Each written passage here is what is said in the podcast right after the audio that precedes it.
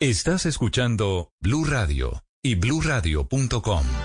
También los moteles, que son los alojamientos por horas, presentaron un protocolo de bioseguridad al gobierno intentando paliar las muchísimas, las muy grandes pérdidas de los primeros meses de este año.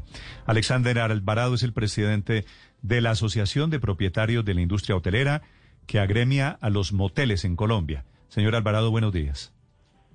Néstor, muy buenos días. Buenos días a todos los integrantes de la mesa de trabajo. Cordial saludo. ¿Cuáles son los protocolos que ustedes intentan para reabrir su sector de moteles, señor Alvarado?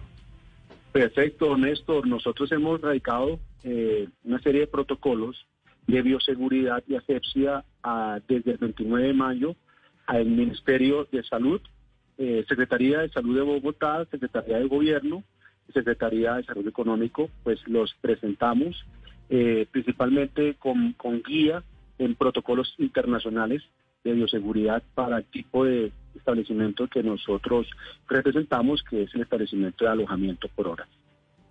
Señor Alvarado, ¿y, qué tipo de actividades estarían eh, permitidas y cuáles no? Teniendo en cuenta de, pues, que antes de la pandemia se pueden hacer algunas cosas que me imagino que ahorita no se pueden hacer. Sí, señor. Eh, hay, hay cosas que no se pueden hacer como el tema de aglomeración.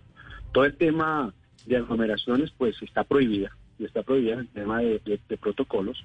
Eh, todo el tema de artículos en la habitación, los amenités, los controles, las cartas, los menús, los minibares y todos los accesorios decorativos que puedan albergar el virus, eh, pues están, eh, están excluidos en el tema de protocolos. O sea, no se puede entrar tres, cuatro, cinco personas a una habitación. No, no, no, nada, pero nada. Simplemente eh, el tema de, es, el arrendamiento de habitaciones para parejas. ¿Y qué respuesta han obtenido ustedes, señor Alvarado, por parte del gobierno? ¿Hay ambiente para que les den permiso o eh, inicien los pilotos y pruebas del regreso de los moteles?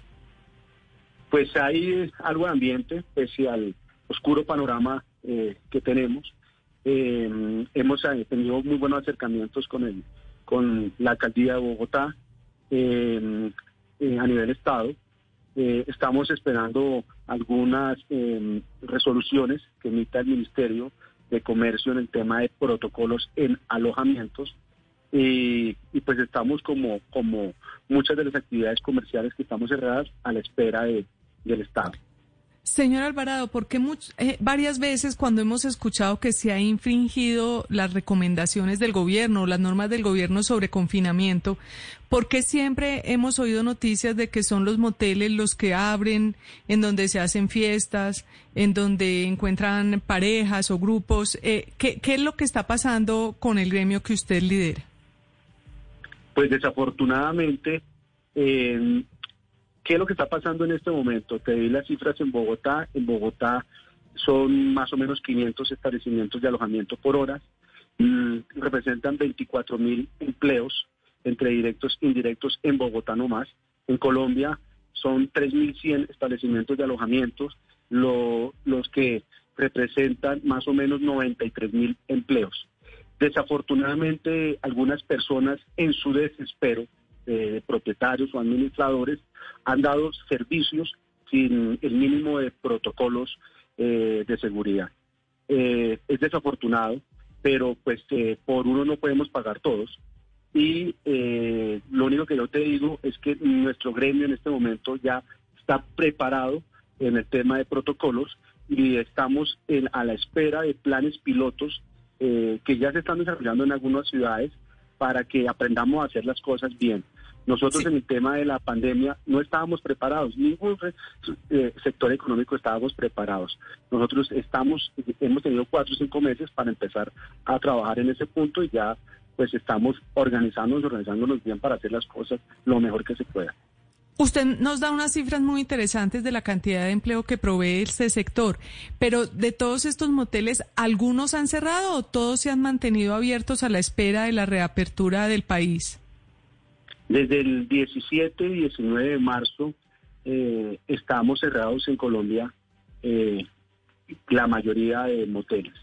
han habido un plan piloto, una apertura. Pero le pregunto, doctor Alvarado, que sí, definitivamente, porque como hemos visto con los restaurantes o con otros negocios, pues ya han cerrado algunos o muchos definitivamente. ¿En el sector de los moteles, algunos han cerrado definitivamente o están ahí en stand-by esperando? Pues eh, eh, todo, todas las personas o la mayoría de personas que tenían los moteles eh, como, eh, como arrendadores, como arrendatarios, perdónenme, eh, pues no han, no han, no han podido y no han podido seguir.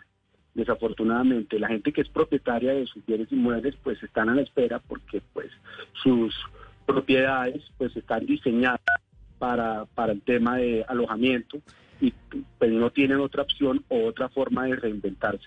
Entonces, pues en eso pues estamos a la espera, asumiendo unas pérdidas multimillonarias y, pues en espera de la aplicación de los planes. Tengo entendido que inclusive en Ibagué en este momento se está desarrollando una protesta de personas vinculadas a la industria de los moteles, no de los hoteles, de los moteles que opera en todo el país. Gracias por acompañarnos esta mañana.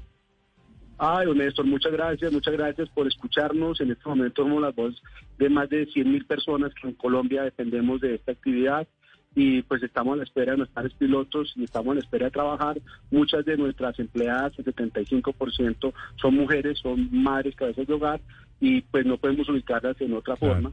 100 eh, mil personas, 100 mil personas que trabajan en los moteles y millones que, que usan los moteles. Gracias, señor Alvarado.